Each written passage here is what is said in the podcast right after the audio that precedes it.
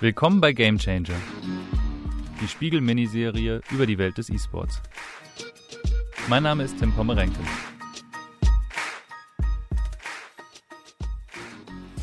Ich freue mich sehr, dass Sie auch zur dritten Folge von Game Changer wieder eingeschaltet haben, denn in dieser Episode soll es um ein Spiel gehen, das ich so lange und so ausdauernd spiele wie kein anderes und zu dem ich nach wie vor ein echt ambivalentes Verhältnis habe. FIFA. Es gab schon ein paar Jahre, da habe ich immer wieder zwischen FIFA und dem großen Konkurrenten Pro Evolution Soccer geschwankt. Aber die echten Spieler und Vereinsnamen haben mich am Ende dann doch immer bei FIFA gehalten. Und den meisten Spielern geht das offensichtlich genauso. FIFA ist heute die erfolgreichste Sportsimulation überhaupt. Und es wird auch nicht mehr lang dauern, bis der Titel die Marke von 300 Millionen verkauften Exemplaren knackt. EA Sports, ein Ableger von Branchengigant Electronic Arts, beschert dem Konzern mit FIFA jährlich Milliardenumsätze. Ich kann behaupten, dass ich seit Anfang der Serie dabei bin. Die ersten Teile konnte man noch gut aus der Videothek ausleihen. Später habe ich mir die Spiele entweder selbst gekauft oder sie bei Freunden gespielt. Aber in jeden Teil habe ich auf jeden Fall viele, viele Stunden investiert. Den ersten kleineren Bruch mit FIFA gab es dann so vor gut zehn Jahren, als der Ultimate Team Modus eingeführt wurde. Ich habe nie so richtig das Interesse daran entwickeln können, meine Zeit oder noch viel schlimmer mein Geld darin zu investieren, ein Fantasieteam aus den besten Spielern der Welt oder vielleicht historischen Stars zusammenzubauen. Und weil das der Modus ist, nachdem sich auch der ganze FIFA E-Sports ausrichtet, bin ich irgendwie auch nie so in diese FIFA E-Sports-Szene reingekommen. Fast zur gleichen Zeit haben Freunde und ich eine eigene Turnierserie gestartet, die wir bis heute Jahr für Jahr wieder spielen. Und auch wir investieren darin sehr, sehr viele Stunden, was schon damit losgeht, dass wir wirklich immer ein handverlesenes Teilnehmerfeld brauchen. Wo natürlich ein paar große europäische Spitzenclubs dabei sind, aber auch immer wieder gern gesehene Gäste wie Hobro IK aus Dänemark, das University College Dublin, die Tigres aus Mexiko, da ganz klar wegen André-Pierre Gignac oder das kolumbianische Powerhouse Atlético Nacional. Was ganz klar ist, bevor die Turniere starten, bereitet sich natürlich jeder gut vor, was so auf dem internationalen Transfermarkt los ist. Wer in den Niederlanden gerade die heißen Talente aufbaut oder welche Allstars bei welchen Clubs in China oder den USA stranden. Wir haben uns sowas wie unsere eigene kleine FIFA-Bubble gebaut. Ich bin ein Teil dieser Spielerschaft, die einfach unheimlich gerne zocken, aber nie den Zugang zum Ultimate Team und damit auch zu FIFA als E-Sports gefunden haben. Was ich weiß und was ich sehr spannend finde, ist, dass viele immer noch FIFA als Fußballsimulation für den Inbegriff von E-Sports, also virtuellem Sport halten. In der heutigen Folge möchte ich deshalb mit jemandem sprechen, der sich nicht nur im FIFA sehr gut auskennt, sondern in der gesamten E-Sports-Branche. Ja, ich heiße äh, Conny Winkler, ich bin äh, Sport- und E-Sport-Journalist, äh, bin jetzt seit einigen Jahren für Sport 1 auch vor der Kamera, vor allem für Spiele wie FIFA oder Dota 2. Ich habe die letzten beiden Jahre den FIFA E-World Cup live aus London kommentiert und wir wurden dafür auch im letzten Jahr, beziehungsweise in diesem Jahr, mit dem deutschen Fernsehpreis 2020 nominiert für die beste Sportsendung, die wir dann leider nicht bekommen haben aber dennoch haben wir uns da sehr darüber gefreut. Marcelo im Doppelspiel hier mit Ramos und dem Ballverlust und dem schnellen Konter diesmal auf den Flügel, wo Hullet sie schon positioniert hat. Er Mr. Sari verliert hier aber den Ball und bringt Kurt damit wieder mit diesem Einwurf in Ballbesitz. Hier hören wir Conny Winkler in Aktion. Ferdinand hat er. Conny Winkler ist 39 Jahre alt und kommentiert nicht nur FIFA-Spiele, sondern ist ein Experte für die gesamte E-Sport-Szene. Im Gespräch mit ihm möchte ich der Frage nachgehen, warum FIFA in der E-Sport-Szene so vergleichsweise wenige Menschen interessiert, obwohl der Titel Jahr für Jahr in Deutschland das bestverkaufte Spiel ist.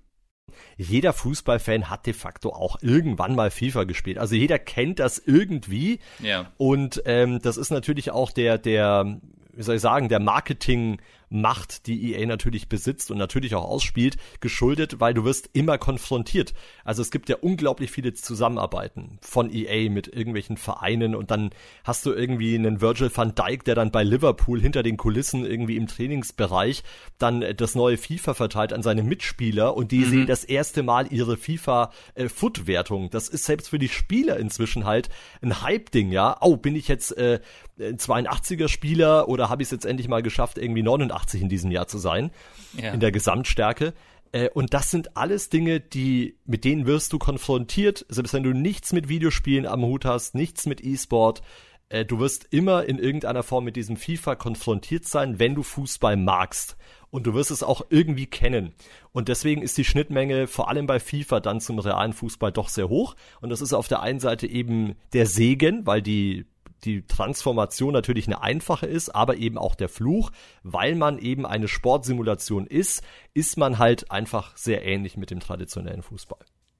Du hast gerade schon angesprochen, dass du auch aus dem klassischen Sport kommst und klassische Sportberichterstattung gemacht hast. Wo sind die großen Unterschiede, ob man jetzt über ähm, analogen oder virtuellen Sport berichtet. Es gibt sogar wenig Unterschiede im, im Arbeiten, weil du dich vorbereitest wie auf ein Fußballteam, guckst du halt, was hat das andere Team äh, bei Dota 2 zum Beispiel oder bei FIFA, wie hat der Spieler performt, wie waren die letzten Ergebnisse, welche Aufstellungen spielt er zum Beispiel, welche Formation, welche Taktiken. Das ist eigentlich äh, sehr ähnlich. Unterschiedlich wird's dann, wenn du überlegst, für welche Zielgruppe du was machst. Also ähm, gibt mhm. ja, keine Ahnung, den Mainstream, sage ich mal, da musst du halt mehr erklären. Ich denke mal, das ist so ein Problem, was auch der American Football hatte eine Zeit lang, wenn man sich so erinnert mhm. wie, wie RAN oder so oder Pro7 seit 1 generell. Ähm, das erklärt hat immer wieder und äh, ja, Spielzüge und Positionen und immer wieder erklärt und weniger quasi berichtet im, im klassischen Sinne. Äh, das ist eher so die Challenge, äh, sich zu überlegen. Dota 2 im Free TV zum Beispiel das ist immer eine Challenge, weil das Spiel ist so unglaublich komplex und du erreichst natürlich immer im Free TV dann auch Menschen, die zufällig reinstolpern, die sich denken, ja, was gibt's denn sportlich? Und dann landen die auf einmal bei Dota 2 und dann musst du denen ja. erklären, es gibt über 100 Helden und es gibt drei Lanes und es gibt die und die Items und es gibt Camps, die man pullen kann und äh, stacken kann und dann ähm, diesen Mittelweg zu finden, den Leuten die Faszination zu erklären, ohne sie mit Fakten totzuschlagen. Das ist, glaube ich, eher so die Challenge, sich Gedanken zu machen, äh, wie man wirklich Dinge erklärt. Und wenn ich jetzt FIFA mit, mit Bundesliga zum Beispiel vergleiche, da ist es auch so, dass du im Vergleich zum normalen TV-Kommentar beim Fußball, wo ziemlich wenig gesprochen wird, hast du halt bei FIFA eher so eine Dauerbeschallung, weil das einfach so diesen E-Sport-Cast mhm. ausmacht. Das ist auch noch so ein Unterschied, dass ich also ähm, bei FIFA viel mehr erzähle und spreche, als ich es jetzt im TV tun würde bei einer klassischen Fußballübertragung. Links unten sehen wir den ersten Finalisten beim FIFA E-World Cup 2018 hier in der O2 Arena in London. Emes Dosari setzt sich klar durch gegen Kurt aus Malta. Wie kriegt man das denn hin, dass beim FIFA klar wird, ähm, also hier ist jemand, der die Spieler steuert, es sind aber die ganz realen Namen, die da auf dem Feld rumlaufen? Na, generell ist das Problem bei FIFA ja immer die Situation, dass du meistens ja im Kompetitiven mit dem FIFA Ultimate Team Modus spielst. Also, dass es eh fiktive mhm. Mannschaften sind. Also, du spielst ja dann nicht mehr mit Real Madrid gegen FC Barcelona, wie es damals mal war äh, sondern du hast halt teilweise sogar identische Spielernamen in beiden Teams, weil ein Hullet zum Beispiel in, in FIFA 19 halt bei jedem Team drin war und dann hast du den halt auf beiden Seiten. Ähm, das ist äh, gar nicht mal so die Challenge, weil die Leute, die das verfolgen, wissen das eigentlich. Du, du musst dich halt einfach einmal darauf einstellen und äh, du musst vor allem dann halt auch erklären, welche Karten verwendet werden, denn von bestimmten Karten gibt's ja dann auch verschiedene Varianten und Versionen.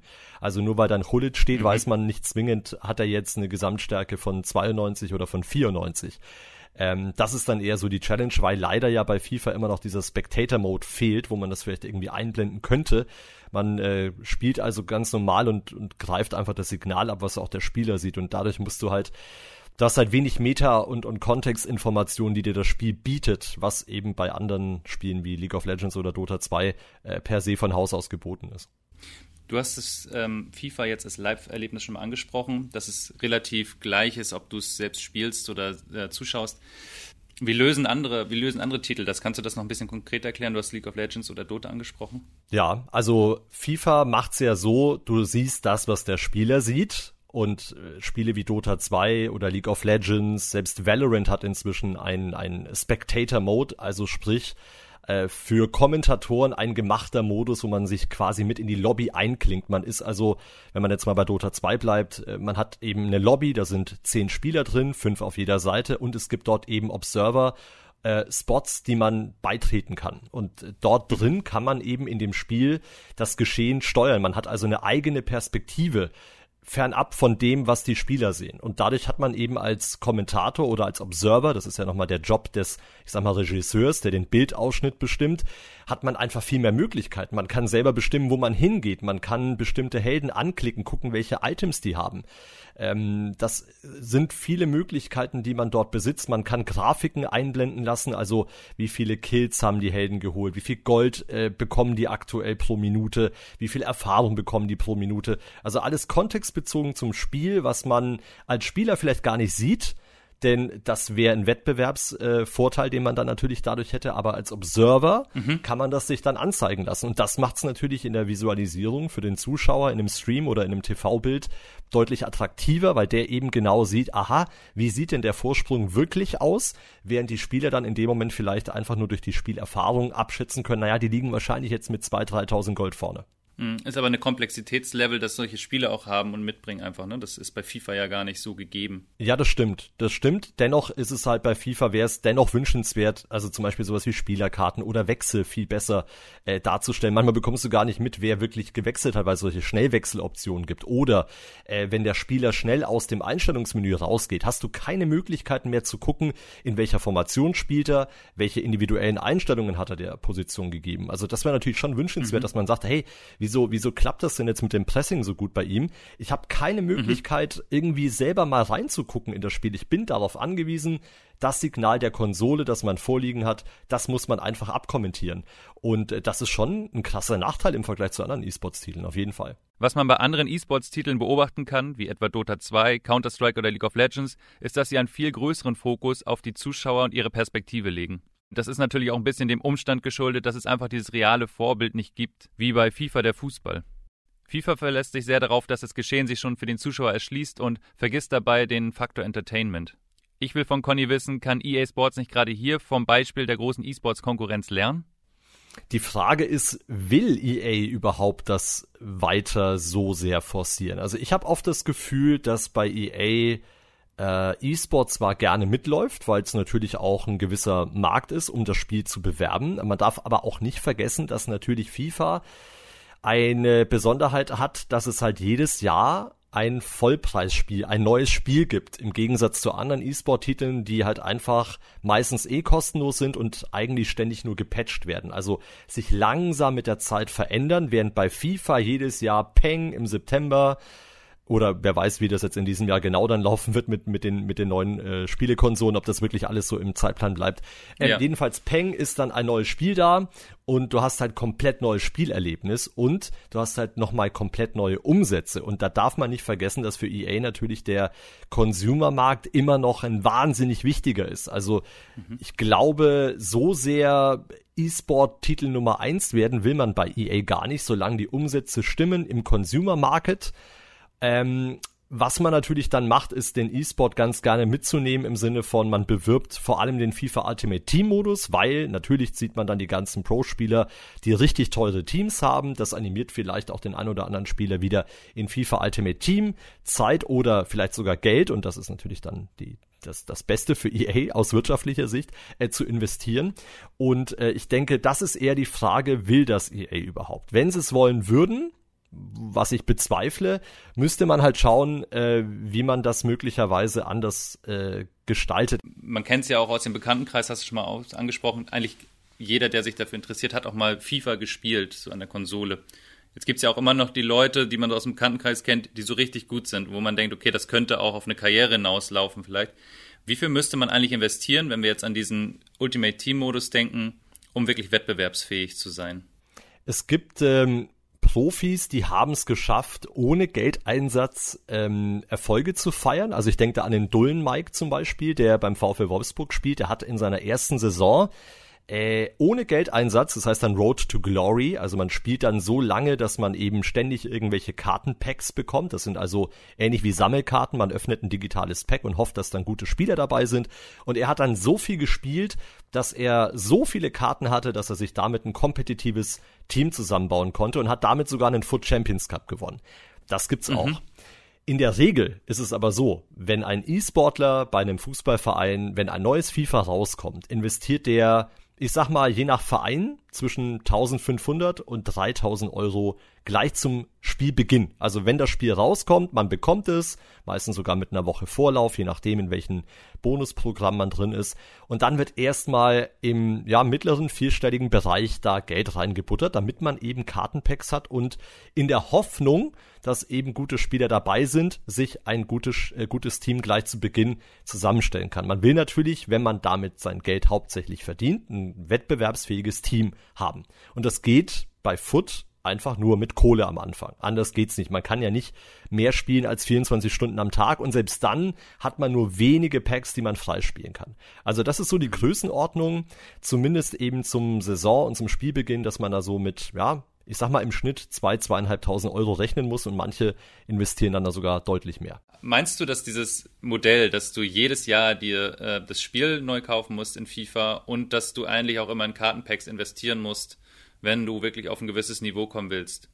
Ähm, das ist Zugänge für ganz viele Spieler auch versperrt, die vielleicht nicht die finanziellen Mittel haben? Ja, natürlich. Also wenn du jetzt nicht ein unglaubliches Maß an Freizeit hast, um dir das wirklich zu ergrinden, also wirklich so viel zu spielen, dass du permanent neue Kartenpacks bekommst und das Problem generell ist ja auch dieses Wort Packluck, das sagt's ja eigentlich. Nur weil du Kartenpacks erspielst, heißt es ja nicht, dass in den Kartenpacks auch wirklich Spieler sind, die du brauchen kannst. Mhm. Und dadurch bist du eigentlich, wenn du kompetitiv unterwegs sein willst, mit ein paar Ausnahmen, wie gesagt, dieser Dullen Mike mit diesem Road to Glory, es gibt schon ein paar wenige Ausnahmen. Aber die Wahrscheinlichkeit, dass du ohne Geldeinsatz in der Top-Elite unterwegs bist, selbst wenn du ein guter Spieler bist, ist doch relativ gering. Also es gibt ein paar freischaltbare Karten immer wieder, die man, die man machen kann. Es gibt auch solche Squad-Building-Challenges. Da kannst du ähm, unter, unter bestimmten Voraussetzungen musst du ein Team zusammenstellen und wenn du das machst, tauschst du quasi die Karten, die du eingesetzt hast, ein gegen eine definierte Karte, die meistens ganz brauchbar ist. Aber ansonsten okay. ist das wirklich sehr, sehr hart und natürlich lässt du damit Leute, die vielleicht nicht so viel Geld haben oder, oder Haushalte, die, die mehr auf den, auf den Geldbeutel gucken müssen, die lässt du im Zweifel tatsächlich leider hinten dran und das ist auch einer meiner persönlichen Hauptkritikpunkte. FIFA ist in großen Teilen, ich bekomme da immer wieder auch Gegenwind, aber ich bleibe dabei, es ist in großen Teilen Pay to Win ein gutes Team an sich garantiert dir natürlich nicht den Sieg. Also wenn du auf dem Niveau erstmal bist, musst du natürlich gut performen. Also das ist nicht unbedingt eine Sache, wo ich sage, die Spieler leisten alle nichts. Aber du musst erstmal, um auf das Niveau zu kommen, äh, du brauchst einfach ein wettbewerbsfähiges Team. Ja. Keiner wird mit einem Silberteam ein, ein, ähm, ein richtig starkes Team schlagen können, egal wie gut er ist. Das heißt also, du musst auf jeden Fall ein gutes Team haben und dafür gibt's eigentlich zwei Wege extrem viel Zeit und dann ist man immer noch auf Glück angewiesen oder halt Geld. Und mhm. das ist halt nicht so geil. Wie erleben FIFA-Spieler die Situation? Wir haben im vergangenen Jahr mit Tim Schwartmann alias Tim Latka gesprochen, der uns seine Sicht auf die Dinge geschildert hat. Der 22-Jährige ist FIFA-Profi bei Schalke 04. Ich würde mir wünschen, dass der Pay-to-Win-Faktor in FIFA weniger wird.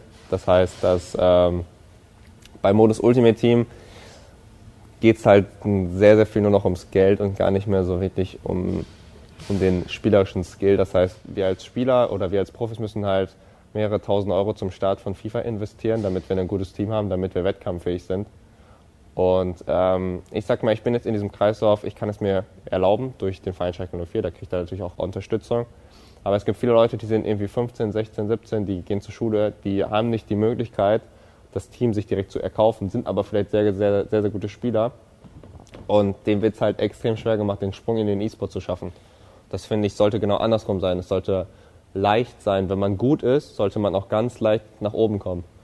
Es gibt natürlich auch Ausnahmen, ganz klar, aber wenn man im FIFA E-Sport Fuß, Fuß fassen will, im Modus Ultimate Team, man braucht zum Start mindestens 1000 Euro. Und, und das Spiel kostet 70 Euro. Und das ist, das kann ich ganz klar so sagen. Es gibt natürlich Leute, die schaffen es auch, mit sehr wenig Geld. Aber wie gesagt, das sind Ausnahmen. Ich rede jetzt von dem Durchschnitt. Äh, wenn man das nicht investiert, hat man deutlich erschwerte Chancen, sich für sehr viele Events äh, zu qualifizieren. Und auch wenn man sehr, sehr gut ist, weil die anderen Spieler sind auch sehr gut, die haben aber dann ein besseres Team und das sind diese paar letzten Prozent, die den Unterschied machen. Das finde ich darf halt nicht sein. Diese Packs, also diese Aufwertung für seinen Kader, die bezahlt ihm Schalke 04 als sein Arbeitgeber. Doch Ende September hat Tim Latka bekannt gegeben, dass er nicht mehr bereit ist, Geld in sein Team zu investieren. Mit dem Betrag möchte er Besseres anstellen und stiftet das Geld ab sofort an die Robert-Enke-Stiftung. Für Tim Latka ist Chancengleichheit ein zentraler Aspekt für E-Sports und Pay-to-Win gleichzeitig ein Faktor, der dem entgegensteht.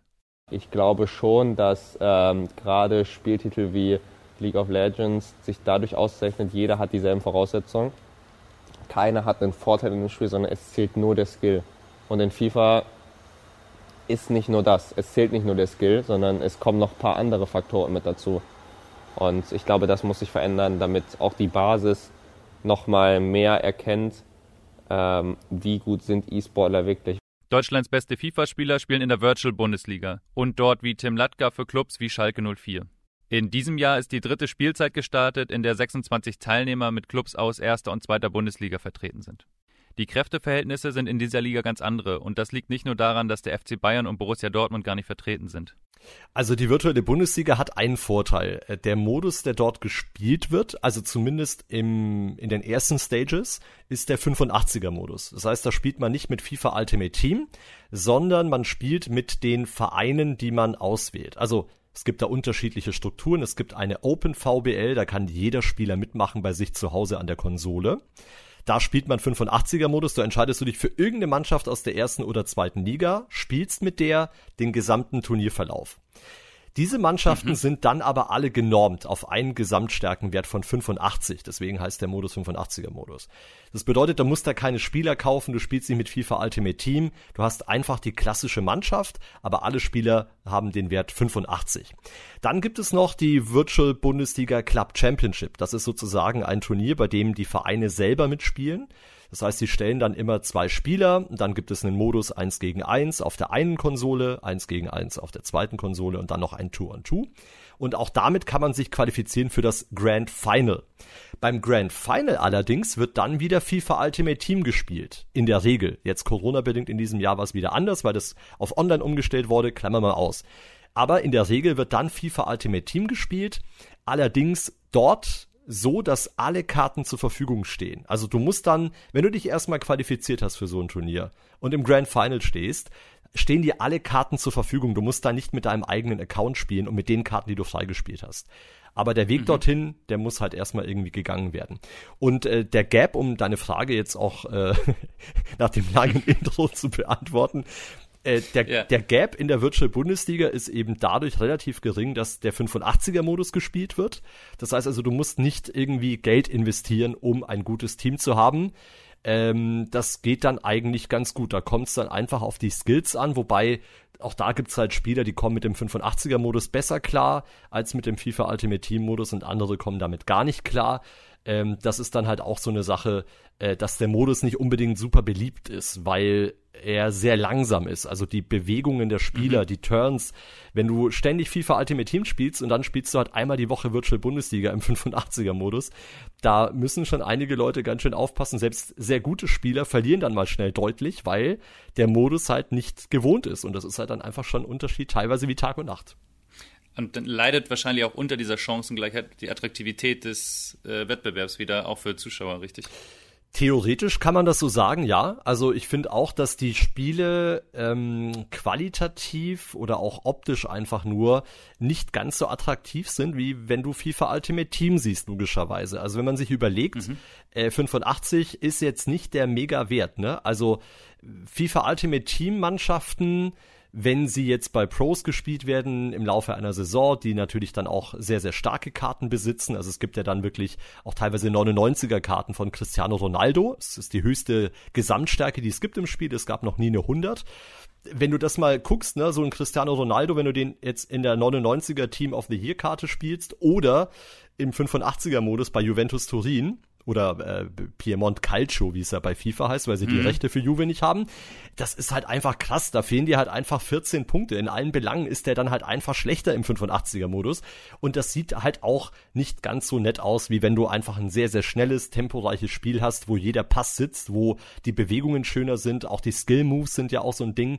Ähm, die sind im 85er-Modus äh, zwar kaum angefasst, aber man merkt es dann schon, es ist nicht ganz so attraktiv wie FIFA Ultimate Team jeder FIFA-Spieler kennt das ja, dass jedes Jahr eine neue Version rauskommt und manchmal merkt man ja schon direkt, okay, ich komme mit der Version besser klar oder schlechter klar. Das kennen ja auch wahrscheinlich die Profispieler. Kennst du Fälle, wo das mal wirklich zu Problemen geführt hat, dass eine neue Version rauskam und jemand, der vielleicht gut dabei war und äh, im Wettbewerb auch einer weit vorne war, gesagt hat, okay, die neue FIFA-Version liegt mir gar nicht und dass es wirklich karrieregefährdend war? Also das gab's. Ähm, vor allem FIFA ist da eben durch diese Besonderheit auch das eben sehr unique im Vergleich zu anderen E-Sport-Titeln, dass das Spiel einfach schlagartig sich ändert von heute auf morgen und man auch noch komplett bei Null anfangen muss. Äh, da kommt da schon vor, dass der ein oder andere Spieler ja auf der Strecke bleibt teilweise. Also ein klassisches Beispiel ist einer, der FIFA 19 müsste das gewesen sein oder 18. Nee, FIFA 19 müsste es gewesen sein. Ähm, der hatte bis dahin auch kaum in irgendeiner Form kompetitiv für Aufmerksamkeit gesorgt. Das war der Eisvogel. Der war dann später bei Schalke 04 unter Vertrag. Ähm, der hat eine Saison richtig alles abgerissen, war dann auch bei der Weltmeisterschaft qualifiziert und mit dabei. Und ein Jahr später hörst du nichts mehr von ihm weil offenbar das Spiel ihm einfach nicht lag. Und äh, es gibt auch ein aktuelles Beispiel aus diesem Jahr äh, bei Cihan Yazala, der war bis vor kurzem noch bei RB Leipzig unter Vertrag. Da habe ich auch das Gefühl gehabt, der kommt einfach nicht klar damit. Also es gibt schon äh, krasse Unterschiede. Die meisten bekommen es irgendwie kompensiert. Aber ich sag mal schon, dass äh, die Spielart und Weise, je nachdem wie sie sich verändert, schon dafür sorgen kann, dass man entweder komplett unter die Räder kommt und eine Saison einfach gar nicht mehr äh, irgendwie was äh, zustande kriegt oder zumindest in irgendeiner Form ja, Leistungseinbußen hat. Also ich sag mal 10, 20, 30 Prozent schlechter unterwegs als eben mit dem FIFA davor. Und das hat dann immer unterschiedliche äh, Gründe. Manchmal äh, ist die Schusstechnik, die sich verändert, ein Problem, manchmal das Verteidigungsverhalten der Spieler. Äh, und dem einen oder anderen liegt das halt mehr oder weniger. Und diese Gefahr hast du halt bei den anderen E-Sports-Titeln eben nicht, weil sich das Spiel eher sehr, sehr langsam anpasst und nicht eben so schlagartig anders wird. Es gibt mehrere Gründe, warum FIFA einfach nicht den Durchbruch als E-Sport schafft. Fassen wir es nochmal kurz zusammen. EA Sports gibt sich nach wie vor wenig Mühe, das Spiel interessant für Zuschauer darzustellen. Der Fokus liegt eher darauf, jedes Jahr ein neues Spiel zu verkaufen und in dem Spiel nochmal möglichst viele Zusatzerlöse zu generieren. Also einfach gesagt, den Kids möglichst viele Kartenpacks zu verkaufen. Was sich daraus zwingend ergibt, ist ein Pay-to-Win-Modell, was für erfolgreiche E-Sports-Titel, das haben wir von Tim Latka gehört, einfach ein No-Go ist. Aber wenn man es mal ganz nüchtern betrachtet, dann ist dieser Weg für EA Sports eigentlich auch der lohnenswerteste, um aus der Popularität seiner Fußballsimulation wirklich Kapital zu schlagen. Denn der größte Konkurrent für FIFA, das sind nicht erfolgreiche E-Sports-Titel wie Dota 2, Counter-Strike oder League of Legends. Der größte Rivale ist noch viel mächtiger man muss sich immer auch mit dem Fußball irgendwie messen und es gibt halt einfach ein krasses Überangebot an realem Fußball. Und dann ist natürlich die Frage, wenn ich am Wochenende Bundesliga habe, unter der Woche Champions League und Europa League und dann ist an einem Wochenende ein Foot Champions Cup, wo im Endeffekt Fußball simuliert wird. Will ich das? Habe ich die Zeit? Ist es wirklich so ein krasser Unterschied, so ein krasser Mehrwert im Vergleich zu dem normalen Fußball. Und vielleicht muss man sich da halt überlegen, ob man vielleicht neue Modi schafft, neue Wettbewerbe schafft. Äh, Im Sinne von Pro Clubs zum Beispiel. Pro Clubs ist ein äh, Modus, den es ja im Spiel schon ewig gibt, wo jeder Spieler eine Position, eine feste Person steuert. Das bedeutet, es sind Spiele 11 gegen 11. Sowas ist natürlich eine, eine Besonderheit. Ja, äh, das ist mhm. natürlich auch aufwendig, aber es hat einen unglaublichen Reiz, weil das nämlich also viel realer kannst du dann das Spiel nicht mehr abbilden, weil tatsächlich keine computergesteuerte Figur mehr auf dem Platz existiert. Kein Verteidiger, der automatisch dazwischen geht, weil jeder Spieler von einem, also jeder Feldspieler von einem Spieler gesteuert wird. Selbst der Torwart? Der Torwart auch, ja. Also alle elf Spieler werden gesteuert. Und äh, das wäre natürlich nochmal so ein Skill Gap, weil man dann da wirklich sagen kann, ja, also jeder Spieler wurde gesteuert, also jeder Fehler ist auf eine Person mhm. zurückzuführen und nicht mehr auf die KI oder auf die CPU-Verteidigung und auf was auch immer. Ähm, das wäre sicherlich ein Punkt, äh, was man machen könnte. Also einfach so ein bisschen eine Varianz reinbringen und nicht nur dieses One-on-One -on -One oder inzwischen gibt's ja immerhin auch Two-on-Two-Wettbewerbe. Aber das ist natürlich jetzt so ein bisschen, wie soll ich sagen, ein bisschen einfältig. Und äh, da müsste man sich ein bisschen neu entwickeln oder zumindest mal ein bisschen andere Schritte gehen, weil ich glaube, sonst wird's immer schwer sein, für EA, für FIFA, sich äh, mit dem Fußball irgendwie, mit dem, mit dem klassischen traditionellen Fußball zu messen, weil den Kampf verlieren sie im Zweifel immer.